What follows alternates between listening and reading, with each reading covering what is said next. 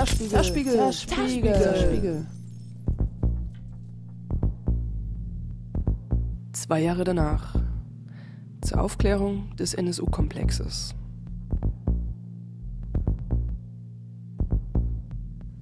Aufklärung vor Gericht. Zum Stand des NSU-Prozesses. Am 2. November 2013 fand die Veranstaltung Aufklärung vor Gericht im Dresdner Schauspielhaus bzw. dem Kleinen Haus statt. Sie wurde organisiert von der Kampagne Sachsens Demokratie und moderiert von Jörg Eichler.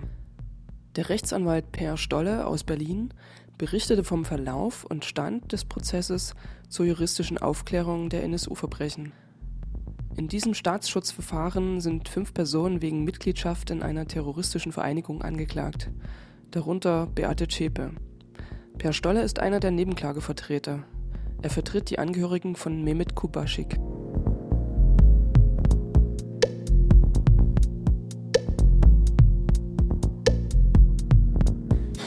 Einen schönen guten Abend Ihnen. Äh, ich begrüße Sie ganz herzlich zu unserer heutigen Veranstaltung der Kampagne Sachsens Demokratie mit dem Titel Zwei Jahre danach zur Aufklärung des NSU-Komplexes. Diese Veranstaltung ist eigentlich eine Veranstaltungsreihe und dies ist deren erster Teil mit dem Untertitel, und das werden wir uns heute genauer anschauen, der NSU-Prozess aus Sicht der Nebenklage. Äh, bevor wir beginnen, möchte ich erstmal schnell noch ein paar Worte des Dankes loswerden. Zum einen äh, ein herzlicher Dank an das kleine Haus und das äh, Staatsschauspiel Dresden, die so freundlich waren, uns diesen Raum hier zur Verfügung zu stellen. Zweitens ebenfalls herzlich Dankeschön an das Bildungswerk Weiterdenken in der Heinrich-Böll-Stiftung, die diese Veranstaltung teilweise mitfinanzieren. Ähm, kurz zu unserer Kampagne. Die Kampagne Sachsens Demokratie äh, hat sich gebildet 2011 im Zusammenhang oder vor dem Hintergrund äh, von einem Ermittlungsverfahren nach 129, also Bildung einer kriminellen Vereinigung gegen antifaschistisch engagierte Personen im Zusammenhang mit den Protesten äh, im Februar 2011 gegen den Nazi-Aufmarsch äh, im Gefolge von, äh, oder gefolgt von äh, der sogenannten Handygate-Affäre, äh, in deren Zusammenhang in großem Stil äh, Mobilfunkdaten abgegriffen wurden. Ähm, unser Ziel war, eine Gegenöffentlichkeit äh, zu bilden für Freiheiten, für Grundrechte, für emanzipatorische Politik. Uns ging es darum, das Grundübel der ganzen Geschichte zu thematisieren, nämlich Rassismus und auch darum, äh, in Deutschland, aber insbesondere in Sachsen, äh, etwas daran zu verändern, dass äh, das Wort Antifaschismus oder jemanden, der sich bezeichnet als Antifaschist, dass es aufhört, dass es als, ein, ein, als Schimpfwort eingeordnet wird. Ähm, seit etwa Anfang 2012 haben wir uns dazu entschieden, auch die Entwicklung um den nationalsozialistischen Untergrund mit in den Blick zu nehmen. Ähm, einerseits, um auch die äh, sehr regen Aktivitäten der sächsischen Neonazi-Szene in den Blick zu nehmen und sächsische Verantwortlichkeiten äh, in diesem Komplex zu beleuchten, weil wir das Gefühl hatten, dass das äh, sehr zu kurz kommt und dass äh, insbesondere von der sächsischen Staatskanzlei äh, und der sächsischen Regierung das äh, nicht besonders förderlich behandelt wird. Mm. Wir sehen heute, dass der Saal es ist sehr schön, dass Sie erschienen sind. Sie sind nicht so sehr zahlreich erschienen. Das hat zumindest auch einen bestimmten Hintergrund. Ähm, wir können nämlich eigentlich äh, nicht mal hier heute Samstagabend äh, ganz beruhigt äh, und mit, mit gutem Gewissen eine Veranstaltung gegen Rassismus machen. Parallel dazu findet in Schneeberg ein sogenannter Lichtellauf statt, wo eine Bürger, dortige Bürgerinitiative und die, eine Fraktion der NPD gegen ein Asylbewerberheim demonstrieren. Das hat letzte Woche schon mal stattgefunden. Nach den ganz aktuellen Informationen sind es etwa 1000 Demonstranten auf Seiten der NPD und der Bürgerinitiative, etwa 500 Gegendemonstranten, die also möglicherweise ansonsten teilweise hier gesessen hätten. Ähm ja, äh, ganz kurz zum Ablauf. Ich werde einige einleitende Worte sagen und äh, anschließend dann an unseren Gast übergeben. Äh, und der hat ein bisschen was vorbereitet, was er erzählen möchte. Und danach werden wir dann relativ schnell auch für Fragen von Ihnen äh, die Sache öffnen. Hinweisen möchte ich noch auf unsere Spendenbüchse. Äh, unsere Arbeit kostet immer auch Geld und äh, wenn Sie davon etwas übrig hätten, freuen wir uns über eine kleine Spende. Im Herbst des Jahres 2011 äh, bekannt geworden, äh, eine bis dahin unvorstellbare Mordserie, für die eine neonazistische Gruppierung namens Nationalsozialistischer Untergrund verantwortlich ist. Fast zehn Jahre äh, konnten sie vor allem aus der Türkei stammende Menschen ermorden, ohne dass das erkannt worden wäre. Mindestens zwei Sprengstoffanschläge, vor allem in, in von Migranten bewohnten Vierteln, gehen auf ihr Konto, sowie eine Vielzahl an Banküberfällen. Die Polizei hat zur Aufdeckung zunächst nicht besonders viel äh, beigetragen. Äh, ermittelt wurde zwar mit relativ hohem Aufwand äh, von Sonderkommissionen mit bezeichnenden Namen wie Halbmond oder Soko Bosporus. Vermutet wurde aber die so auch als Dönermorde bezeichnete Mordserie äh, im Bereich von äh, beispielsweise türkischen Kriminellen, so die offiziellen Verlautbarungen. Aufgedeckt wurde die ganze Geschichte lediglich oder zunächst erstmal durch das Auffinden eines Bekennervideos, äh, das vermutlich von Beate Zschäpe, der jetzigen Hauptangeklagten, verschickt wurde, nachdem äh, die beiden Mittäter Uwe Mundlos und Uwe Böhnhardt erschossen aufgefunden wurden. Und dieser ganze Vorgang äh, und der nachfolgende Prozess, über den wir jetzt gleich noch sprechen werden, äh, wirft eine ganze Reihe von gewichtigen Fragen auf, über die Ermittlungsmethoden der Polizei, Fragen äh, zu dem sogenannten institutionellen Rassismus, äh, zur Existenzberechtigung des Verfassungsschutzes und anderer äh, Geheimbehörden und schließlich auch äh, um gegebenenfalls die Verstrickung staatlicher Stellen. Seit April äh, läuft nun die Hauptverhandlung am Oberlandesgericht München. 50 Verhandlungstage bis jetzt. Ähm, der Prozess befindet sich gerade in der sogenannten, jedenfalls Herbstpause. Ähm, und wir wollen heute uns dieses Verfahren aus Sicht der Nebenklage äh, anschauen. Dazu haben wir heute einen Gast. Ich freue mich sehr, dass er heute hier ist, Rechtsanwalt Per Stolle. Er vertritt mit seinem Kanzleikollegen äh, Sebastian Schramer die äh, Tochter und den Sohn des am 4. April 2006 in Dortmund ermordeten Kioskbesitzers Mehmet Kubajik. Und ich gebe ihm jetzt einfach das Wort und er wird erstmal von äh, selber einiges erzählen. Ja, wir auch erstmal ähm, einen schönen guten Abend und herzlich willkommen und vielen Dank für die Einladung.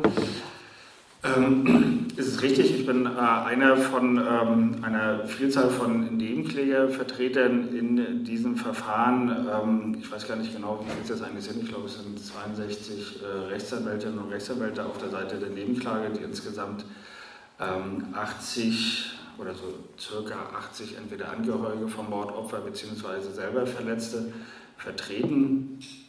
Ähm, du hattest es ja schon angedeutet. Äh, das Verfahren ist jetzt am äh, 50. Hauptverhandlungstag. Gegenstand dieses Verfahrens ist eine Anklage, die die Bundesanwaltschaft mal als die maximale Anklage bezeichnet hat, äh, gegen fünf Personen, gegen fünf Angeklagte, unter anderem Beate Zschäpe, denen vorgeworfen wird, einerseits in Mittäterschaft zehn Morde und mehrere Mordversuche begangen zu haben. Es geht um Mitgliedschaft und Gründung einer terroristischen Vereinigung. Es geht um ähm, mehr als ein Dutzend Raubüberfälle, es geht um zwei Sprengstoffanschläge und es geht um eine Brandstiftung in äh, der Frühlingsstraße in Zwickau. Insgesamt, wie gesagt, sind fünf Personen angeklagt. Hauptangeklagte ist Beate Zschäpe. Wenn man sich das mal so anguckt, Mitgliedschaft, Gründung, Unterstützung einer terroristischen Vereinigung 129a, es geht hier um zehnfachen Mord und mehrfachen Mordversuch. Also schon eine Anklage, die wenn man da schon sich nur einzelne Teile rauspicken würde, schon äh, zu einem größeren Verfahren führen würden.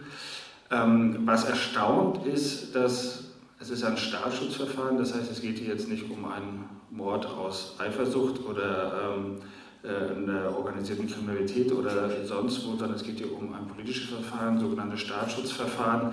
129a. Wenn man sich so erinnert, wie eigentlich solche Verfahren üblicherweise ablaufen, wenn der Vorwurf erhoben wird, Mitgliedschaftsgründung einer terroristischen Vereinigung überhaupt mit einem politischen Kontext, da muss man sagen, dass man hier ein sehr oder ein erstaunlich rechtsstaatliches Verfahren erlebt. Ähm, es sitzen nur zwei in Untersuchungshaft, nämlich Ralf Wohling und Beate Zschäpe. Alle anderen drei sind noch nicht mal haftverschont, sondern der überhaupt kein Haftbefehl mehr. Der Haftbefehl wurde aufgehoben. Zwei sind im Zeugenschutzprogramm. Beispielsweise der Mitangeklagte André Emminger, der geht mal mit uns in den Pausen raus, steht unten und raucht. Ähm, es gibt keine Trennscheibe. Die könnten auch in den Pausen miteinander sprechen, wenn sie wollen würden.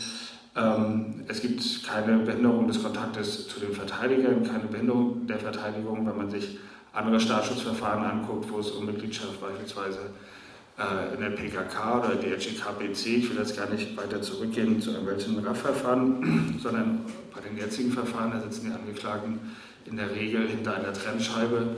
Man kann, wenn man dort Verteidiger oder Verteidigerin ist, nur hinter einer Trennscheibe mit denen reden, aber die Sachen zu übergeben, mit denen äh, ungestört reden, ist in der Regel überhaupt nicht möglich. Wie man das zu bewerten hat, ähm, überlasse ich jedem selbst, aber das ist auf jeden Fall ähm, schon etwas, äh, was meines Erachtens ein bisschen in der öffentlichen Berichterstattung zu kurz kommt, weil er vor allem am Anfang seitens der Verteidigung beklagt worden ist, dass es hier ein strukturelles Ungleichgewicht gibt. Ich finde aber, dass das, äh, was hier gerade sozusagen ähm, gezeigt wird, wie sich auch ein Rechtsstaat verhalten kann in politischen Prozessen, dass es eher die Forderung sein müsste, sowas müsste zumindest Standard werden. Wie gesagt, ähm, es werden hier mehrere Taten verhandelt, mehrere Mordtaten, die, und das ist äh, ein Problem mit diesem Verfahren, die mehrere Jahre äh, zurückliegen. Teilweise halt geht es hier um Sachverhalte, die 98, 99, 2000 stattgefunden haben. Es waren an diesen Verfahren mehrere, du hast es schon angedeutet, Sonderkommission, Mordkommission, besondere Aufbauorganisation, Landeskriminalämter, das Bundeskriminalamt, beteiligt, die vorwiegend in Richtungen ermittelt haben, die falsch waren, die die Spuren, die sozusagen in eine Richtung Rechtsextremismus, rassistisches Motiv hingewiesen haben, nicht verfolgt worden sind, sondern immer in eine ganz andere Richtung. Ähm, wir haben hier die Tätigkeit von Verfassungsschutzämtern, die eher Ermittlungen behindert haben bzw. Beweismaterial vernichtet haben. Ähm, das, die Probleme, die daraus resultieren, ist natürlich, äh, dass es enorm mühselig ist und aufwendig ist, diese Sachen zu rekonstruieren. Vor allem, wenn eigentlich die ganzen Jahre über hinweg in die falsche Richtung ermittelt worden ist. Ähm, solche Ermittlungspannen, solche Ermittlungsfehler kann man natürlich nicht in so einer Hauptverhandlung wieder aufarbeiten und äh, die Fehler, die gemacht worden sind, wieder gut machen. Deswegen steht man natürlich vor auch so einem gewissen Aufklärungsdefizit und da wirklich in mühsamer Kleinarbeit versuchen, wieder Sachen zu rekonstruieren. Man kann sich ungefähr vorstellen, äh, wie so die Erinnerung von den Zeugen ist, äh, wie genau die sein kann, wenn äh, nach dieser medialen Berichterstattung und nach Ablauf von beispielsweise mehr als zehn Jahren. Das andere Problem, was besteht, ist natürlich ein sehr umfangreiches Verfahren. Die alleinigen äh, Akten, ähm, also die Hauptakten bestehen aus 620 Leitsordnern. Dazu kommen äh, ein, eine Vielzahl von den Altakten, also die, die damals angelegt worden sind zu den einzelnen Taten. Dann gibt es die sogenannten Spurenakten, gibt es Asservate, dann gibt es äh, Unterlagen aus den Untersuchungsausschüssen, die ja selber ermittelt haben, beziehungsweise Nachforschung angestellt haben. Es gibt die ganzen Erkenntnisse von den Journalistinnen und Journalisten und von der Recherche. Es ist also ein umfangreiches, ihr wisst es ja selber, wenn man mal so ein bisschen ähm, Medien verfolgt bzw. Internet recherchiert, es gibt eine Vielzahl an Material ähm, zu, dieser, äh, zu diesem Verfahren und was man oft das Gefühl hat, wenn man sozusagen eine Frage beantwortet hat, tauchen eigentlich fünf neue Fragen auf. Ähm, das ist so, so der Stoff, mit dem man da eigentlich ähm, zu tun hat. Dann hat man natürlich mit unterschiedlichen Akteuren zu tun. Wir haben die Bundesanwaltschaft, die behauptet hat, sie hat hier die maximale Anklage erhoben. Wir finden, das ist sozusagen die minimale Anklage. Da kommen wir vielleicht noch später nochmal drauf äh, auf dieses Thema. Ähm, wir gehen natürlich davon aus, dass der NSU nicht nur aus diesen drei Personen bestanden haben und nicht nur aus den äh, vier Leuten, äh, die ihn unterstützt haben, sondern dass das Unterstützernetzwerk viel weiter ist und dass wahrscheinlich auch der NSU, dass man den NSU auch ganz anders betrachten muss als nur dieses Trio. Die Bundesanwaltschaft hat natürlich überhaupt kein Interesse an weiterer Aufklärung. Die interessiert das nicht. Gibt es jetzt das Netzwerk noch oder nicht? Wie ist der Anteil der staatlichen Stellen an, den, äh, äh, an der Entstehung und der Entwicklung äh, des nationalsozialistischen Untergrundes? Sondern die haben natürlich nur ein Interesse daran, ihre Anklage durchzubringen. Die gucken auf ihre Anklage, diese Vorwürfe, die wollen sie bestätigt sehen, was drumherum passiert ist. Das interessiert sie nicht. Und deswegen haben sie auch am Anfang ähm, ziemlich stark versucht, Fragerechte einzuschränken, Antragsrechte mit der Begründung, das hätte gar nichts damit zu tun, es gibt überhaupt keinen Sachzusammenhang zu der Anklage und versucht dadurch äh, vor allem Fragen der Nebenklage, die halt in die Richtung zielten, äh, rassistische Ermittlungen, äh, Anteil des Staates, äh, Tätigkeit des Verfassungsschutzes, Unterstützerinnen-Netzwerk, diese Frage zu behindern. Das hat sich kurzzeitig so ein bisschen gelegt gehabt, äh, wo man eher das Gefühl hatte, es gab so einen Konsens, wir lassen die Fragen eher durchgehen. Das geht dann irgendwie schneller, als wenn man sich über jede Frage streitet. Ähm, aber jetzt hat man so vor allem im Zusammenhang mit ähm, der Vernehmung von Andreas Temmer, diesem Verfassungsschutzmitarbeiter, wieder äh, einen neuen Konflikt, wo wir denken, das könnte sich jetzt nochmal in der nächsten Zeit zuspitzen. Aber da kommen wir dann wahrscheinlich auch nochmal nachher nochmal näher drauf zurück. Ähm, dann haben wir verschiedene, die Verteidigung in diesem Verfahren, die ist ja jetzt auch nicht, ist ja kein monolithischer Block, genauso wenig wie die Nebenklage. Ähm, da gibt es ja ganz unterschiedliche Ansätze. Wir haben ja zwei, äh, Holger Gerlach und Carsten Schulze, die sich ähm, beide im Ermittlungsverfahren schon umfassend eingelassen haben. Carsten Schulze auch äh, dann in der Hauptverhandlung. Holger Gerlach hat ja dann nur eine schriftliche Einlassung gegeben. Die wollen natürlich, deren Interesse ist, ähm, so viel wie möglich Strafrabatt dadurch zu bekommen, dass sie tatsächlich oder vermeintlich umfassende Aufklärungshilfe leisten. Das heißt, deren Interesse ist natürlich ähm, gegenüber dem Gericht den Eindruck zu erwecken, das, was sie erzählt haben, ist alles und das war wesentlich. Und äh, sie wollen natürlich versuchen, unter die zwei Jahre Freiheitsstrafe zu kommen, um halt nicht wieder in den Knast zu müssen. Anders bei der Verteidigung Schäbe, da weiß man nicht so genau, was die eigentlich wollen. Ähm, sie hat ja aus welchen Gründen auch immer sich keine Szeneanwälte besorgt, sondern äh, sogenannte professionelle Verteidigerinnen, ähm, die halt vorwiegend aus Wirtschaftsstrafverfahren kommen, also jetzt mit politischen Strafverfahren gar nichts zu tun haben. Äh, man kann nur darüber spekulieren, was jetzt der Grund dahinter ist, ob sie sich sozusagen selber darstellen will, jetzt gar nicht so als äh, die politische Gefangene ähm, oder als äh, das Mitglied des NSU, sondern versuchen will, eine ganz normale klassische äh, Verteidigungsstrategie durchzuziehen. Wie diese Verteidigungsstrategie aussieht und welches Ziel die hat, ist es wirklich bisher nicht erkennbar. Man weiß nicht, was sie wollen und wohin sie wollen. Es, also es geht natürlich so um die einzelnen Fragen, was hat der Zeuge gesehen und was nicht, aber jetzt so die große Idee dahinter oder so, die ist bisher noch nicht erkennbar gewesen. Vielleicht kommt sie noch, vielleicht gibt es die auch nicht, man weiß es nicht. Daneben gibt es die Verteidigung von Ralf Wohleben. Das sind Szeneanwälte, äh, Nicole Schneiders und Olaf Klemke, sagen wahrscheinlich die meisten hier in den Raum was. Ähm, die machen natürlich partiell zumindest eine politische Verteidigung.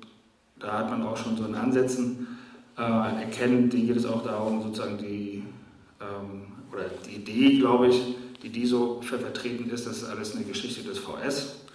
Ähm, dass es sozusagen konstruktiv wird versucht, äh, welche Geschichten der rechten Bewegung äh, unterzuschieben, um sie damit zu diskreditieren. Das ist, glaube ich, so der Ausgangspunkt.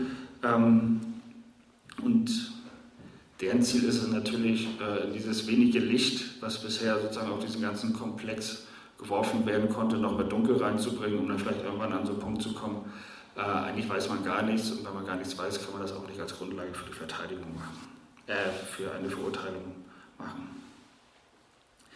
Was macht jetzt dort die Nebenklage? Die Nebenklage, gibt nicht die Nebenklage. Ich habe es schon angedeutet, also diese Zahlen 62 Anwältinnen und Anwälte kann man sich ungefähr äh, vorstellen, dass es da ganz unterschiedliche Interessen gibt.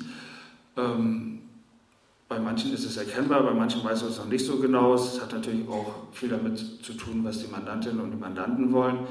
Äh, wir sind so ein kleinerer Kreis, der sich versucht, so ein bisschen so zu koordinieren und abzustimmen und zu überlegen, äh, wie man dort äh, maximale Aufklärung in diesem Verfahren erreichen kann. Das ist auch das, was äh, das Hauptinteresse unserer Mandantschaft ist.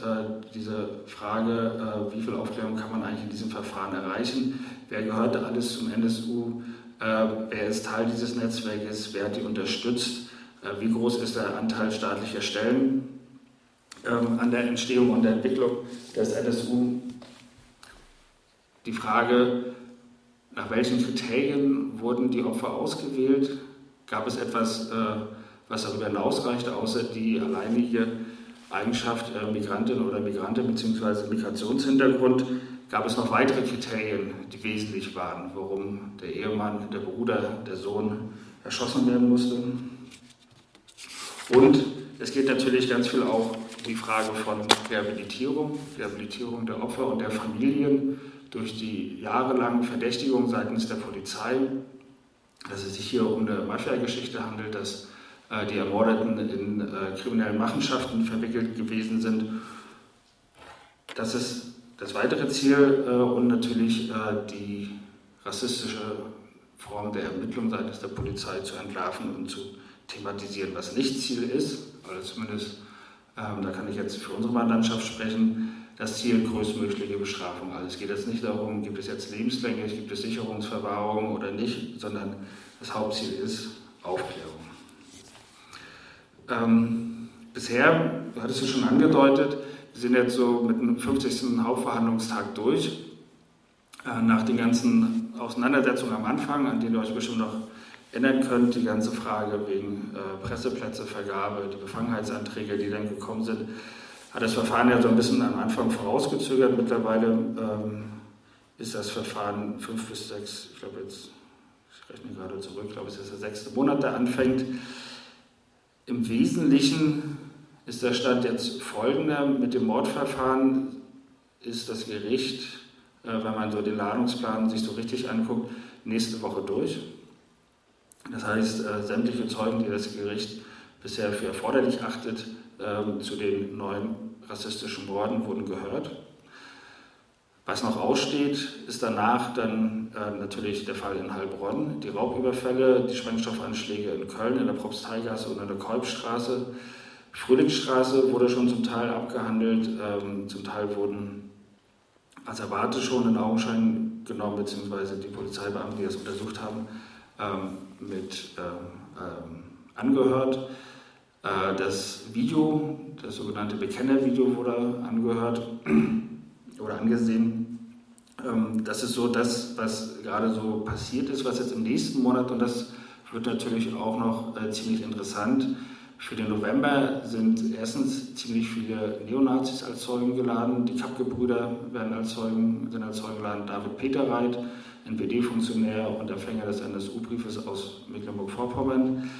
Ähm, Tino Brandt, der V-Mann des Thüringer, Heimatschutzes. Mandy Struck, um nur einige zu nennen. Andreas Schulze, der damals äh, die Waffe oder aus dessen Laden, der Ladeninhaber, der die Waffe äh, an Carsten Schulze verkauft hat, ähm, ist geladen.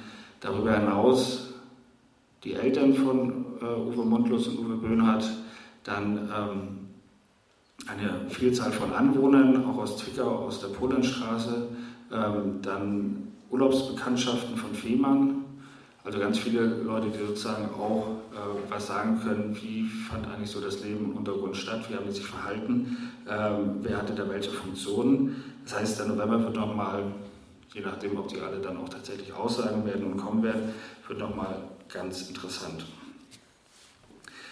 Ähm, bisher, was man so sagen kann äh, zu den Verfahren, was eigentlich so rausgekommen ist, ist immer so die Frage, was kann eigentlich dieses Verfahren leisten? Äh, kann das wirklich einen Teil ähm, zur Aufklärung beitragen? Ähm, oder ist es eigentlich eher sozusagen so ein Vertuschungsmanöver? So ein, ich finde, weder das eine noch das andere. Die Erwartungen sollten nicht zu hoch geschraubt werden, aber man sollte auch nicht sagen, dass das Verfahren jetzt ähm, eigentlich nur so ein staatliches Ablenkungsmanöver und so ein Schlussstrich ist, weil so ein Strafprozess hat natürlich eine eigene Dynamik und vor allen Dingen ähm, eine Dynamik, äh, die auch daraus resultiert, dass es ganz unterschiedliche Interessen gibt der Verfahrensbeteiligten und gerade halt auch über die Nebenklage, äh, deren Ziel es ja nicht nur ist, sozusagen den Tatbeitrag der Angeklagten nachzuweisen, sondern auch darüber hinaus zu gucken, wer war daran noch beteiligt und vor allen Dingen, äh, welchen Anteil haben staatliche Stellen äh, an diesen Verbrechen, ähm, dass das nicht einfach unter den Tisch gekehrt werden kann, sondern auch Thema wird in diesen Verfahren. Und äh, so ein Verfahren hat natürlich ähm, bestimmte Eigenlogiken und bisher kann man nicht sagen, dass der Senat, also vor allen Dingen der Vorsitzende, alles abbügeln wird, was in diese Richtung geht, sondern äh, dass man schon das Gefühl hat, also da gibt es auch so ein eigenes Interesse daran, nochmal genauer zu gucken und auch die Bereitschaft, zumindest bis zu einem bestimmten Grad, auch Fragen in diese Richtung zuzulassen. Was bisher schon rausgekommen ist ähm, und was man auch nicht unterschätzen sollte, ähm, bei der Verdämmung von Carsten Schulze, ich weiß nicht, ob ihr euch noch daran erinnert, äh, ist ja schon ein bisschen her, war glaube ich Mai, Juni oder was nur Mai. Ähm, der hat zwar alles das wiederholt, äh, was er schon im Ermittlungsverfahren gesagt hat, was bekannt geworden ist, aber dann doch überraschenderweise noch erzählt, dass er ja bei den einen Zusammentreffen ähm, mit den dreien in Chemnitz, die ihm über ja zugegeben haben, äh, erstens dass sie bereits bewaffnet sind, zweitens, äh, dass sie über Geld verfügen, was aus Banküberfällen stammt. Und drittens, ähm, dass sie schon einen Anschlag begangen haben, nämlich diesen Anschlag in Nürnberg in dieser Gaststätte mit der äh, präparierten Taschenlampe. Ähm, da wurde also erstens überhaupt ein neuer Anschlag bekannt, äh, dem man bisher gar nicht den NSU zugerechnet hat, der auch gar nicht, obwohl alle Polizeidienststellen vom BKA abgefragt worden sind vor dem Prozess, ähm, gibt es irgendwelche Anschläge, ungeklärten Fälle, die in dieses Raster passten, wurde der Fall gar nicht genannt, obwohl er klassischerweise reinpasst. Äh, Kleingewerbetreiber, Gaststätte, migrantischer Hintergrund des Betreibers, ähm, selbstgebaute ähm, Sprengsatz, kein Bekennerschreiben, wurde es nicht gemeldet. Äh, also weiterer Anschlag wurde damit ähm, zumindest teilweise aufgeklärt und was natürlich damit auch klar geworden ist, ähm, oder was nochmal richtig deutlich geworden ist, die haben gar nicht so abgeschottet gelebt. Also diese, diese ganze These, da gibt es so ein Trio, was irgendwie untergetaucht ist und äh, was nur irgendwie drei, vier Leute kannten und die mit drei, vier Leuten geredet haben und mit denen, denen sie geredet haben, die wussten aber auch noch nicht mal, was sie eigentlich machen, sondern die haben das vollkommen geheim und abgeschottet, diese Taten begangen, ist damit ab absurdum geführt worden, weil klar war, wenn die schon gegenüber jemandem, den sie kaum kannten, so einen Jungschen, äh, gerade aufsteigenden NPD-Funktionär, den Sie, bevor Sie abgetaucht sind, vielleicht drei, vier Mal gesehen haben, der eigentlich nur äh, seine Credibility über äh, Ralf Wohlleben erhalten hat, wenn Sie dem gegenüber schon zugeben, ohne Not, ohne dass es notwendig gewesen wäre, dass sie bewaffnet sind, dass sie Banküberfälle begehen und dass sie rassistische Anschläge begehen, dann ist doch klar, dass das Umfeld, bei dem sie untergetaucht sind, also vor allem die, Blatt in Anna, die sächsische Blatt in Anna-Szene in Chemnitz und ihr sonstiges Umfeld natürlich mindestens, wenn nicht sogar genauer über das, was sie vorhatten, was sie gemacht haben, informiert gewesen ist. Das heißt, ähm, einfach äh, für die, die, die wir auch noch hören werden, dass diese Neonazis einfach behaupten können, pff, haben wir davon nichts gewusst, das war eine Sache, mit der wir nichts zu tun haben, das ist damit zumindest obsolet. Ähm, Nochmal kurz. Ähm,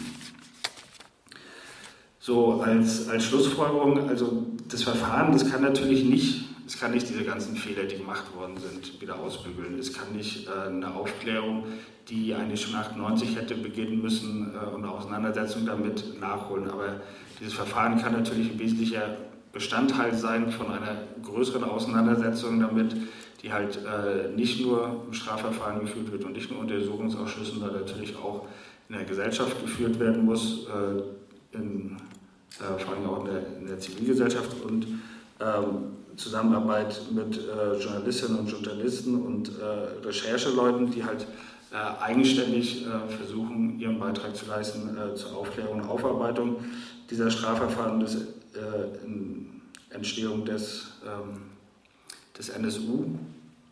Es kann auch nicht, ein Strafverfahren dient nicht dazu, sozusagen so eine historische Aufarbeitung zu ersetzen, aber es kann natürlich äh, einen Beitrag leisten. Und wir haben hier die Chance, dadurch, dass halt äh, nicht nur Verteidigung und nicht nur Bundesanwaltschaft mit ihren begrenzten Interessen daran beteiligt sind, sondern dass wir auch darüber hinaus über die Nebenklage Einfluss nehmen können mit eigenen Antragsrechten, da auch einen Beitrag zu, zu leisten.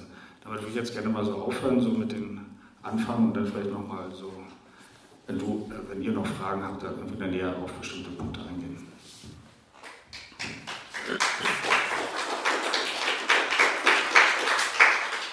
Ja, danke schön. Gibt es äh, sofort unmittelbare Fragen von Ihnen, die Sie gerne stellen möchten? Ja, bitte. Da vorne steht auch ein Mikrofon.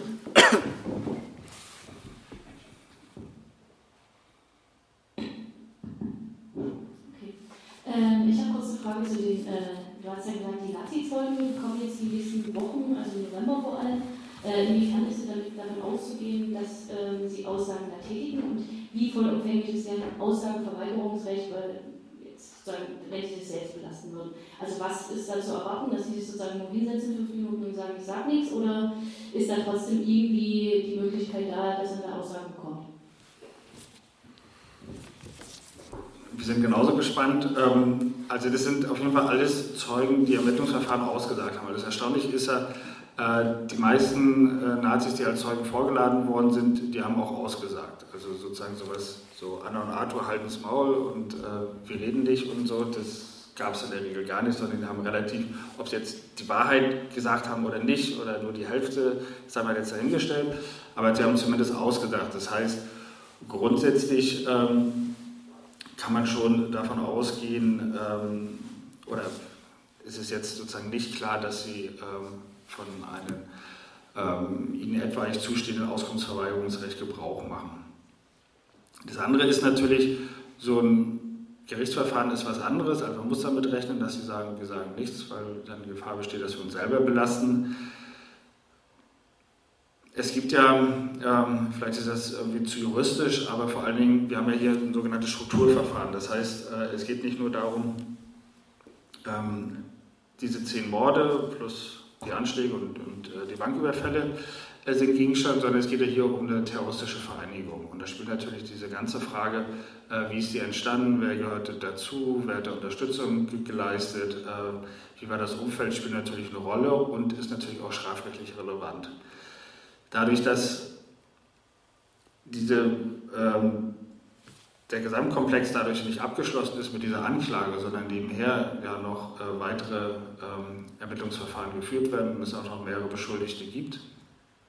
In so ein Strukturverfahren kann man natürlich äh, sich darauf berufen und sagen, naja, ähm, irgendwie könnte es ja, was ich jetzt sagen würde, dazugehören und sozusagen als Unterstützungsleistung oder wie auch immer zu einer terroristischen Vereinigung gewertet werden und deswegen ähm, habe ich ein umfassendes Auskunftsverweigerungsrecht. Das ist natürlich möglich, muss man dann im Einzelfall gucken, muss man auch bei jedem äh, Neonazi dann selber gucken, weil natürlich auch die Nähe eine ganz unterschiedliche ist.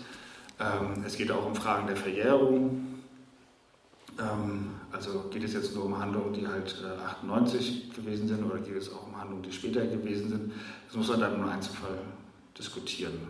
Bin ich auch gespannt, ähm, aber so eine allgemeine Einschätzung kann man da nicht abgeben, aber wie gesagt, Sie haben zumindest im Ermittlungsverfahren haben Sie gegenüber der Polizei Aussagen gemacht.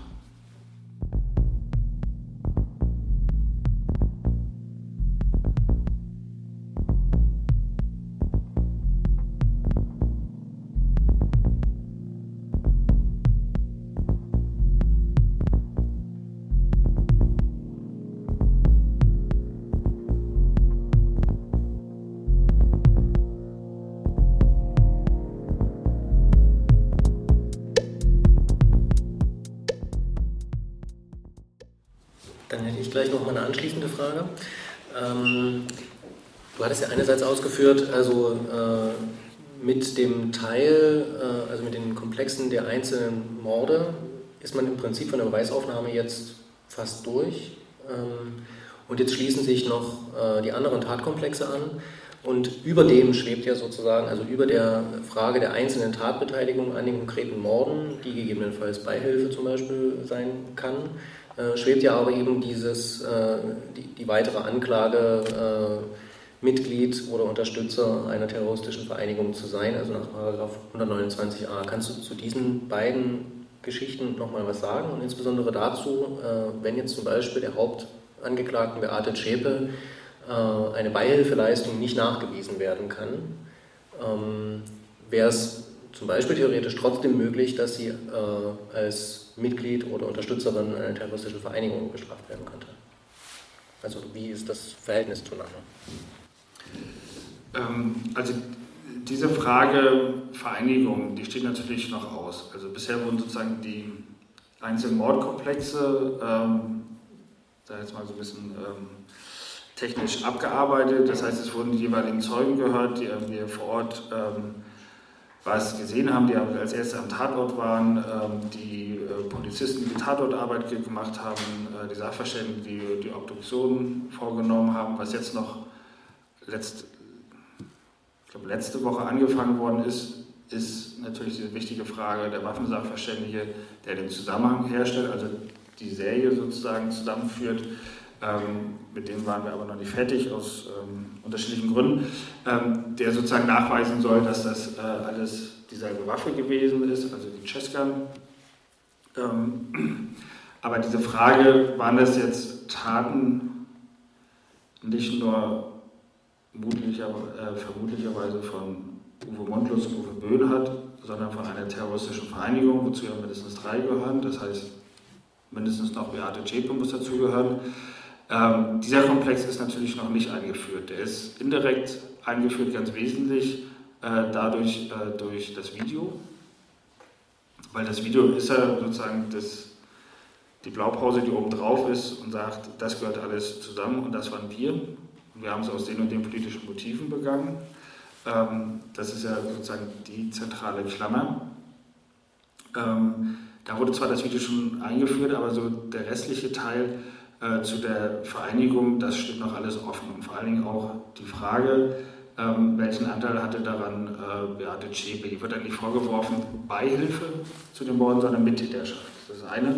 Das heißt, äh, es wird gesagt, sie hat einen ganz wesentlichen Tatbeitrag zu den einzelnen Taten begangen. Und dabei geht die Anklageschrift nicht davon aus, sie war mit vor Ort, sie hat also mit vor Ort ähm, sozusagen ähm, äh, ihren Beitrag zu der Tat geliefert, sondern Ihr wird vorgeworfen, dass sie äh, die Legende geschaffen hat, äh, mit denen eigentlich erst diese Taten begangen werden konnte. Das heißt, äh, sie hat das Geld verwaltet, äh, sie hat zu Hause ähm, gegenüber den Nachbarn so getan, hier ganz normale ähm, Familie bzw. Äh, Beziehungen, hat sozusagen den beiden Uwes den Rücken freigehalten und das wird als der zentrale ba Tatbeitrag, der eine Mittäterschaft begründet, äh, dargelegt und Darauf fußt dann auch, ähm, oder davon unabhängig ist aber zu sehen die Frage Unterstützung bzw. Mitgliedschaft oder Gründung einer terroristischen Vereinigung. Das ist ja das perfide an diesen ähm, Ermittlungsparagraphen oder den sogenannten Ermittlungsparagraphen 129 und 129a, also äh, terroristische und ähm, kriminelle Vereinigung, dass man dort keine unmittelbaren Tatbeitrag zu einer konkreten Tat, Banküberfall, Sachbeschädigung, Körperverletzung, Mordgang haben muss, sondern dass sich allein der Tatbeitrag darauf beziehen kann, Unterstützung von oder Werbung für eine Vereinigung, die das Ziel hat, diese Taten zu begehen. Diese Vereinigung muss ja nicht mal diese Taten begangen haben, um sie schon unterstützen zu können. Und das ist natürlich äh, jetzt juristisch da nicht das Problem. Also wenn man sozusagen von dieser terroristischen Vereinigung ausgeht, ähm, wäre das, was äh, Beate Zschäpe gemacht hat, auf jeden Fall eine Unterstützungsleistung. Das Problem wäre bloß, wenn man sie nur als Unterstützerin, nicht als Mitglied sehen würde, hätte man keine terroristische Vereinigung. Ähm, weil dazu braucht es ja drei und nicht nur zwei Personen. Ähm, aber diese zwei Sachen müssen auf jeden Fall voneinander getrennt werden. Und davon äh, abgetrennt gibt es gegen Beate Schäpe ja noch sozusagen den Vorwurf der schweren Brandstiftung mit Todesfolge in der Frühlingsstraße. Kannst du dazu vielleicht noch was sagen? Ähm, ja, also nicht schwere Brandstiftung mit Todesfolge, sondern ähm, mit, ähm, also, Oder nicht mit, mit, mit, mit Todesgefahr, ähm, beziehungsweise auch, auch versuchter Mord, wo es darum geht, ihr wird da vorgeworfen, am 4. November 2011 gegen 15 Uhr die gemeinsame Wohnung in Brand gesteckt zu haben. Und zwar in der Form, dass sich so ein Gas-Luft-Gemisch entwickelt hat, was dann zu einer Explosion geführt hat. zu diesem Zeitpunkt fand sich ähm, im, in der Nachbarwohnung noch äh, eine ältere Frau, ähm, die dort äh, gewohnt hat, die auch äh, ja, altersbedingt äh, G beeinträchtigt gewesen ist, wo ihr einerseits vorgeworfen wird, dass sie wusste, dass sie dort ist, äh, dass sie bedingt in Kauf genommen hat, dass durch diese Explosion die auch zu Tode kommen kann. Und äh, das Zweite ist, es waren gerade Bauarbeiten in diesem Haus und die beiden Bauarbeiter, die eigentlich über dieser Wohnung äh, tätig gewesen sind, waren zum Tatzeitpunkt nur durch Zufall nicht in dieser Wohnung. Äh, zehn Minuten vorher oder später wären sie dort gewesen und deswegen ist auch der andere Vorwurf, dass sie sozusagen es auch belegt in Kauf genommen hat, dass diese beiden auch durch diese Explosion ähm, hätten sterben können, weil sie nicht gewusst hat, sind die jetzt eigentlich noch da oder haben die gerade das Haus verlassen.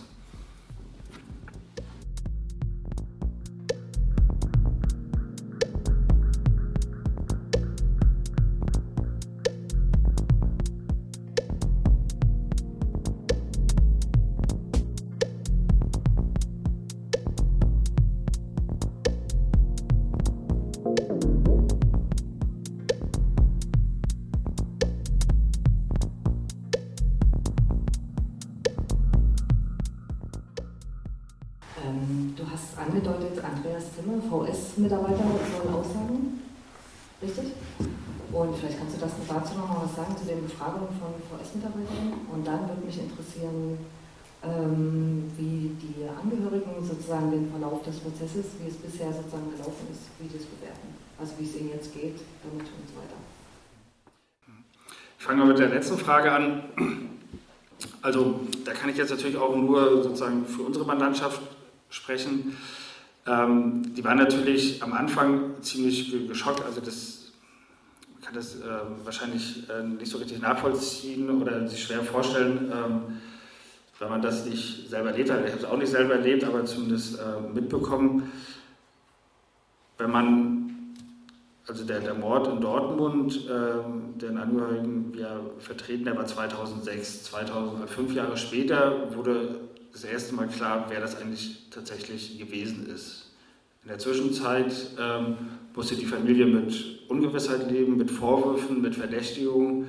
Ähm, ein ganz großer Anteil ihres Umfeldes hat sich abgewandt, weil gesagt wird, der Vater ist ja bei der Mafia, der dealt ja irgendwie mit Drogen und äh, der ist in kriminellen Machenschaften äh, und organisierten Kriminalität mit verstrickt. Dieser Vorwurf wurde permanent erneuert. Äh, sie waren stigmatisiert. 2011 war klar, das war eine rassistische Mordserie.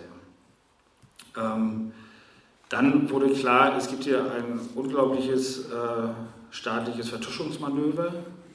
Ähm, dieses Versprechen maximale Aufklärung, umfassende Aufklärung von Angela Merkel, ähm, darauf wurde natürlich gesetzt, aber mit der Zeit war natürlich auch klar, äh, das wird nicht eingehalten. So, und dann fängt auf einmal sozusagen so ein Strafverfahren an. Und es ist klar, man wird das erste Mal nach dann mittlerweile ähm, ja, sieben Jahren ähm, mit den Tätern konfrontiert und hat natürlich hohe Erwartungen, was wird dort passieren.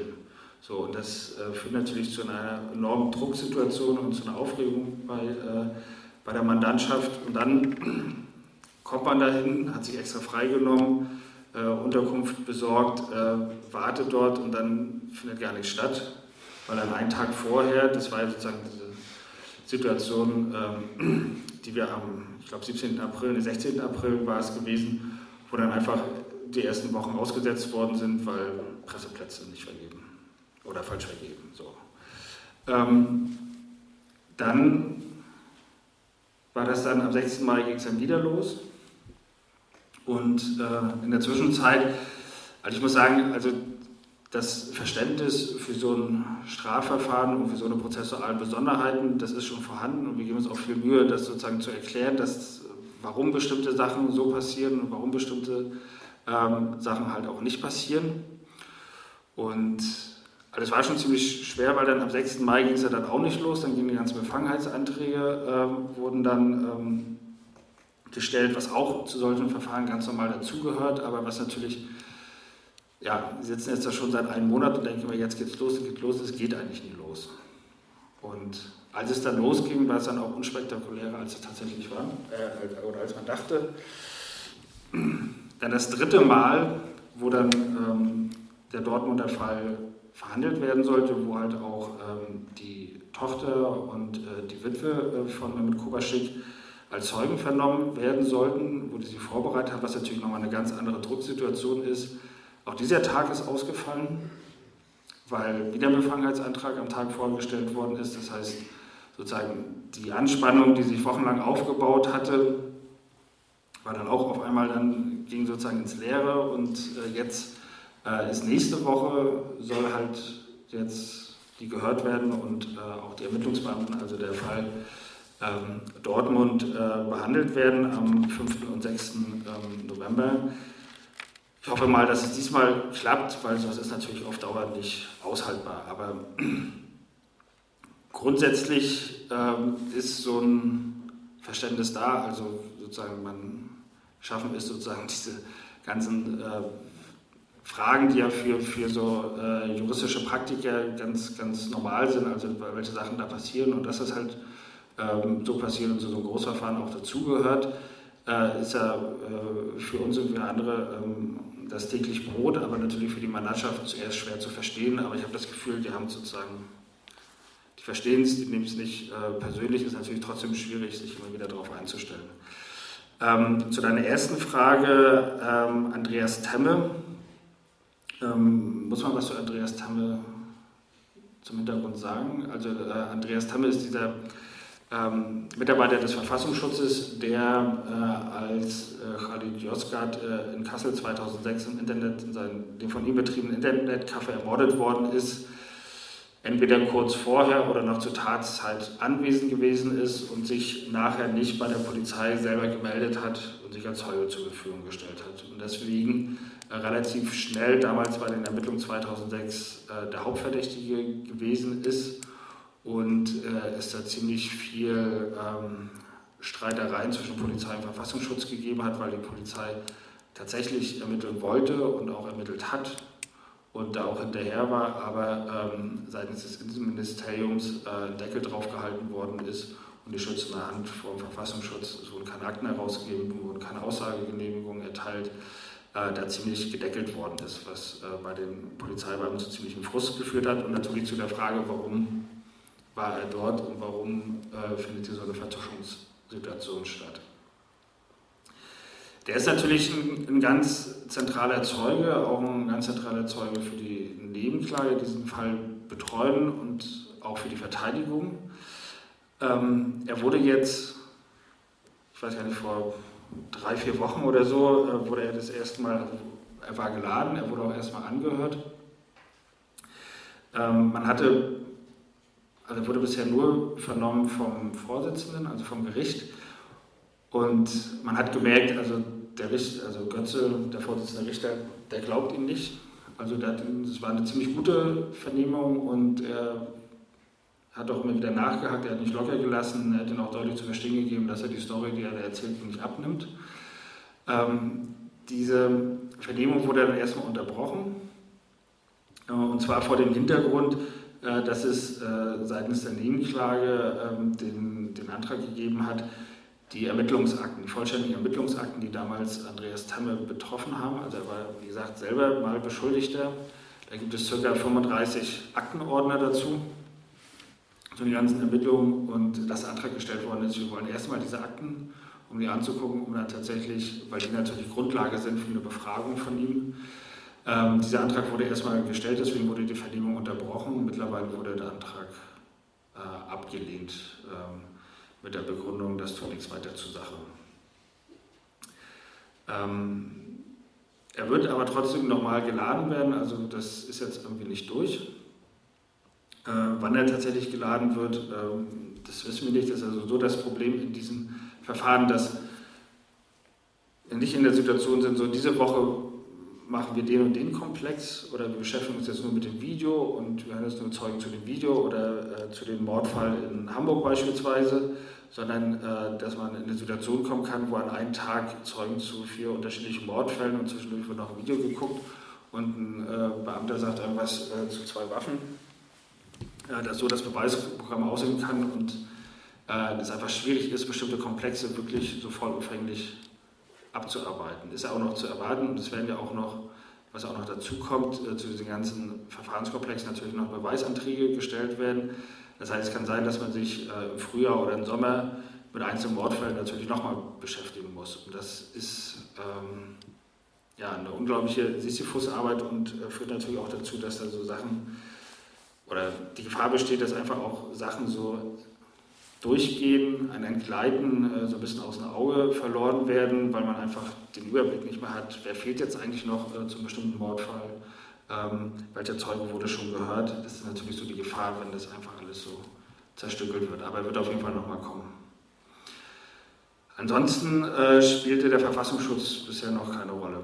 Also da waren weder Zeugen gehört, noch äh, diese ganze Frage überhaupt Entstehung, Untertauchen äh, wurde bisher nur behandelt darüber, äh, dass halt ähm, hier, ähm, Carsten Schulz und Holger Gerlach ausgesagt haben. Aber nächste Woche kommt beispielsweise auch ähm, der äh, Chef von der Soko Capron, ähm, der sozusagen da am 4.11. die Ermittlungen in Eisenach geleitet hat. Und wo natürlich so auch die Frage eine Rolle spielt, äh, wer wusste wann was, wann wurden die identifiziert, äh, wann war klar, um wen es sich handelt, wann, wollte, wann wurden welche Ermittlungsschritte genommen und gab es irgendwelche Erkenntnisse auch von Verfassungsschutz beispielsweise.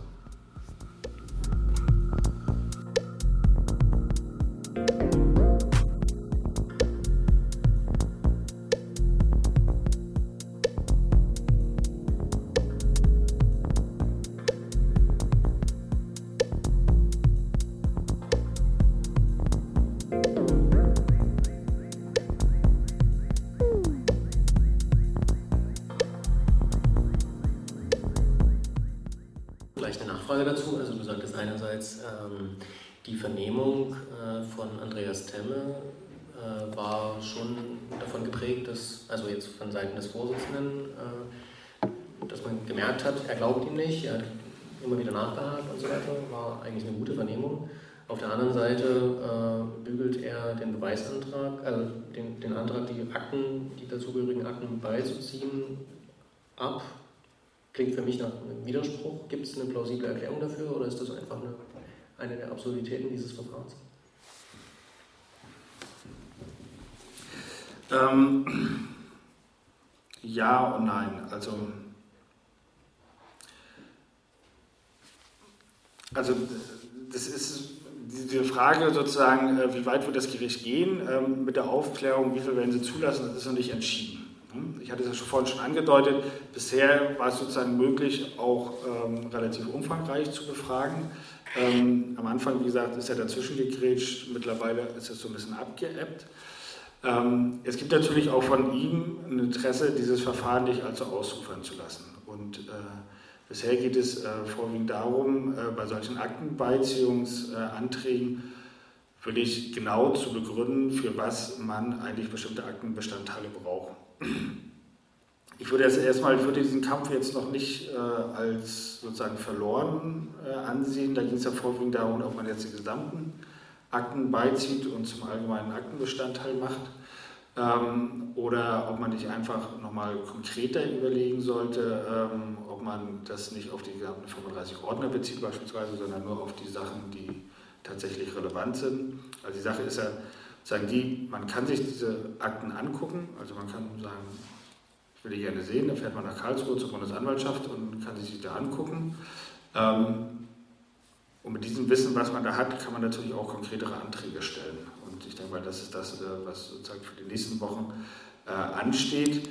Ähm, davon uns unterscheidet ist, ist das Gericht verpflichtet, zur Sachaufklärung die gesamten Akten beizuziehen und zur normalen Aktenbestandteil zu machen.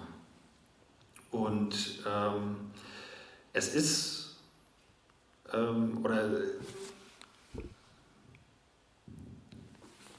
Es fällt mir gerade noch so ein bisschen schwer, das zu bewerten. Ähm, also wir wissen nicht genau, in welche Richtung es geht. Ist das sozusagen jetzt der Anfang äh, vom, vom Gericht, um zu sagen, wir ziehen jetzt Grenzen, wir ähm, äh, straffen jetzt mal äh, die Zügel und äh, wir machen, lassen jetzt nicht alles durchgehen und wir versuchen auch die Rechte der Nebenkläger zu beschränken? Oder ist es nur, dass sie sagen, pff, das ist uns ungenau, äh, das müsst ihr irgendwie näher begründen, warum ihr äh, diese gesamten Akten braucht und äh, wenn ihr die gesamten Akten nicht braucht, dann müsst ihr genau begründen, welche genauen Bestandteile für was eigentlich. Äh, ob das sozusagen jetzt nur so ein juristisches, äh, eine juristische Auseinandersetzung ist. Kann man, also kann ich jetzt äh, endgültig noch nicht äh, einschätzen, man muss es sehen. Ähm, gerade ist auch die Situation, dass eigentlich eher von der Verteidigung auch, vor allem von der Verteidigung Emminger, äh, versucht wird, dazwischen zu, zu grätschen. Die haben also sowieso schon äh, einen Antrag gestellt. Ähm, wir bleiben einfach alle zu Hause, also jetzt wir und unser Mandant, also äh, André Emminger und seine beiden Verteidiger, ruft uns doch, äh, wenn es um uns geht. Uns interessiert das hier nicht, also das ist jetzt ein bisschen salopp gesagt, aber inhaltlich war so der Antrag, ähm, ähm, den Mandanten davon freizustellen und die Verteidiger jeden Tag erscheinen zu müssen. Ähm, weil natürlich bisher für ihn die Situation eigentlich so ganz günstig ist. Der Bundesgerichtshof hat gesagt, es gibt keinen dringenden Tatverdacht, deswegen wurde der Haftbefehl aufgehoben. Wenn es so weiterläuft, äh, wie es in der Anklageschrift drin steht, ist die Verurteilungswahrscheinlichkeit nicht so hoch ähm, oder zumindest darüber hängt ja sozusagen die Vorgaben des Bundesgerichtshofs. Und dieser Antrag, zu Hause bleiben zu dürfen, wurde natürlich abgelehnt.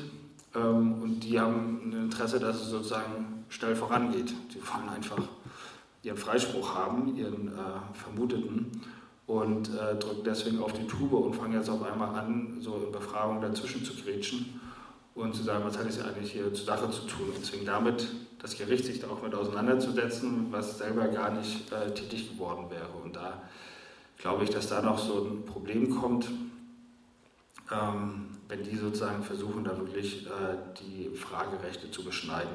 Aber das ist, wie gesagt, alles noch im Fluss. Da gibt es noch nicht äh, sozusagen feste Entscheidungen, dass man sagen kann, okay, da ist jetzt die Grenze, darüber kommen wir nicht weg, sondern das sind noch Auseinandersetzungen, wo ich aber glauben werde, die werden jetzt vor allen Dingen dann, äh, wenn die Nazis als Zeugen kommen und dann tatsächlich aussagen, ähm, da wird es natürlich nochmal hochkochen. Weil dann natürlich die Frage steht, also wie umfangreich ist das Fragerecht, was gehört noch zu dem Komplex dazu und was nicht mehr. Aber es ist ja schon so, dass das Ganze sozusagen auch vor dem Hintergrund des Aufklärungs- Amtsermittlungsgrundsatzes, äh, den das Gericht sozusagen obliegt, äh, stattfindet. Und das hatte, hatte ja auch äh, der Antrag der Nebenkläger geltend gemacht. Also insbesondere war ja gesagt worden, ja gut, also die, die äh, Punkte, die auf dem Stadtplan markiert waren, äh, der in der Brandwohnung gefunden wurde, äh, decken sich mit vielen Punkten, zum Beispiel des normalen Arbeitsweges von Andreas Temme und so weiter. Und deswegen äh, ist es naheliegend, dort nochmal genauer zu gucken, äh, was da ist, ohne dass wir das jetzt konkret schon sagen können. Ähm, kann man denn davon ausgehen, dass die Bundesanwaltschaft als Ankläger bzw. das Gericht äh, diese Entscheidung äh, sozusagen vor dem Hintergrund der Kenntnis dieser Akten äh, getroffen hat? Also wenn, wenn er sagt, tut nichts zur Sache, wenn das Gericht diesen Beweisantrag ablehnt, ähm, kennen die die Akten schon? Haben die sich die schon angeguckt oder und, und nicht in die Ermittlungen mit aufgenommen? Oder sagen sie einfach nur so, das ist uns zu unkonkret und eigenes Interesse haben wir nicht, da jetzt näher nachzugucken? Also da muss man unterscheiden. Also das eine war sozusagen ein Beweisantrag, wo es darum ging, ähm, sozusagen nachzuermitteln, was waren die Fahrtwege von Andreas Temme ähm, und inwieweit stimmen die überein mit äh, Vermerken äh, auf Stadtplänen, die in Zwickau gefunden worden sind, äh, über mögliche Anschlagsziele. Das war ein konkreter Beweisantrag. Ähm, das war die eine Sache. Die andere Sache war sozusagen so ein Antrag auf Beiziehung der Akten, ähm, der äh, unter anderem mit Telefonaten begründet worden ist, aber auch äh, mit äh, beispielsweise wurde er mal gutachterlich vernommen äh, Andreas Temmer. Und da geht es natürlich auch darum, sozusagen seine Glaubhaftigkeit und Glaubwürdigkeit äh, zu beurteilen, dass man äh, diese Unterlagen bekommt. Ähm, das Gericht dürfte eigentlich diese Akten nicht kennen, weil ähm, es läuft ja in der Regel so, Polizei ermittelt, Staatsanwaltschaft ermittelt, irgendwann macht man daraus eine Anklage und schickt den Teil der Akten, wo man denkt, die sind erforderlich für den Tatnachweis mit der Anklage dann tatsächlich äh, zum Gericht. Alle anderen Akten, die sozusagen in eine andere Richtung gegangen sind, sogenannte Spurenakten, die verbleiben dann bei der Bundesanwaltschaft. Das heißt, das Gericht kann eigentlich die Akten nicht kennen. Also die entscheiden sozusagen, äh, jetzt nicht so, äh, uns ist das zu brisant, das wollen wir gar nicht haben, sondern ähm, das ist jetzt eher so mein Gefühl, es geht einerseits um sagen, so grundsätzliche Fragen, weil sie natürlich ähm, von den Nebenklägern viel Anträge kommen, da auch bestimmte Akten beizuziehen, äh, bestimmte Akten sich angucken zu dürfen. Diesen, ich habe es ja vorhin schon angedeutet, wie umfangreich dieser Aktenstoff ja jetzt schon ist, das zu begrenzen. Und das andere ist, äh, dass sie einfach äh, versuchen, ähm, uns dazu zu zwingen, das genauer zu begründen. Das wäre gerade so mein Gefühl. Und die Frage ist sozusagen, wie weit man dort einen Spielraum noch austesten kann.